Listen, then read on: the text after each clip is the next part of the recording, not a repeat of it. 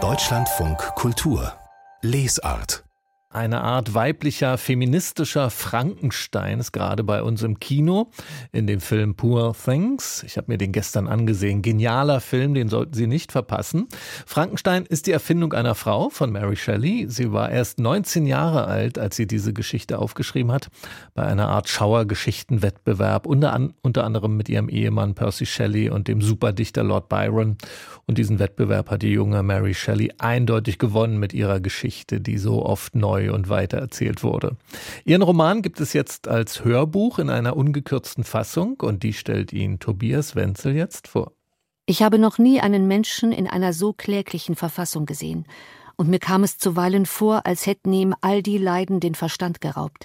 Der Privatier Robert Walton beschreibt in einem Brief einen sterbenskranken Mann, den er auf seiner Expedition zum Nordpol an Bord genommen hat. Es ist Viktor Frankenstein. Der erzählt in Mary Shelleys Schauerroman Frankenstein von 1818 seine Lebensgeschichte, wie er aus Genf nach Ingolstadt kam, um dort Naturwissenschaften zu studieren, wie es ihm in alchemistischen Experimenten gelang, künstliches Leben zu erzeugen, nämlich ein menschenartiges männliches Monster von übernatürlicher Gestalt und Kraft. Da stand im bleichen gelblichen Lichte des Mondes, das durch die Fenstervorhänge drang, das Ungeheuer, das ich geschaffen. Es hielt den Bettvorhang mit einer Hand zurück und stierte mich mit seinen Augen an, wenn man überhaupt von Augen reden kann.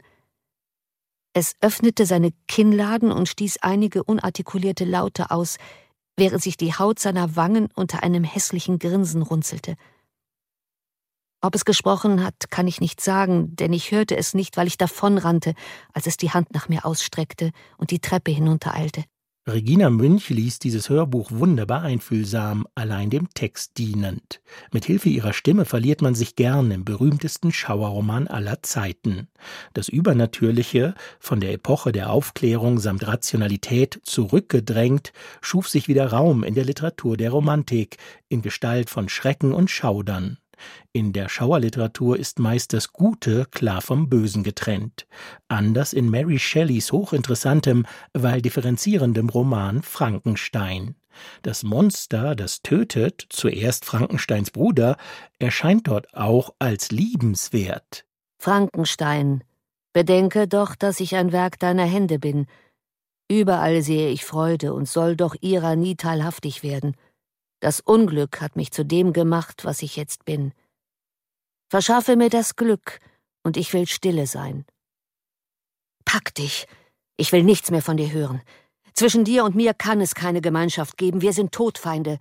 Geh oder lass uns unsere Kräfte im Kampfe messen, in dem einer von uns bleiben muss. Wie kann ich dein Herz rühren?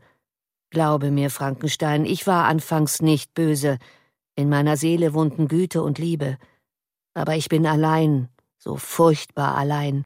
Das Monster überredet Frankenstein, ihm eine Partnerin zu schaffen. Als er das Werk fast vollendet hat, fürchtet Frankenstein, die beiden Monster könnten Kinder bekommen mit fatalen Folgen für die Menschheit. Er vernichtet seine fast fertige Schöpfung. Das männliche Monster rächt sich dafür und tötet Frankensteins besten Freund und in der Hochzeitsnacht seine Ehefrau.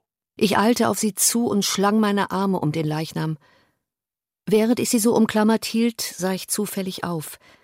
Die Fenstervorhänge waren zurückgezogen und das Mondlicht flutete herein, und am Fenster sah ich, starr vor Entsetzen, die greuliche Gestalt meines Feindes.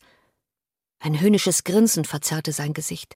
Dies ist nicht nur ein spannendes Hörbuch, nicht nur Unterhaltungsliteratur, sondern außerdem ein vielschichtiger psychologischer Roman, der uns auch heute noch fragen lässt, was darf der Mensch erschaffen und ist vielleicht die künstliche Intelligenz unser modernes Monster? Eines, das bislang leider unfähig zur Selbstkritik und Selbstzerstörung ist, ganz im Gegensatz zum Wesen, das Frankenstein erschuf. Heute ist der Tod mein einziger Trost.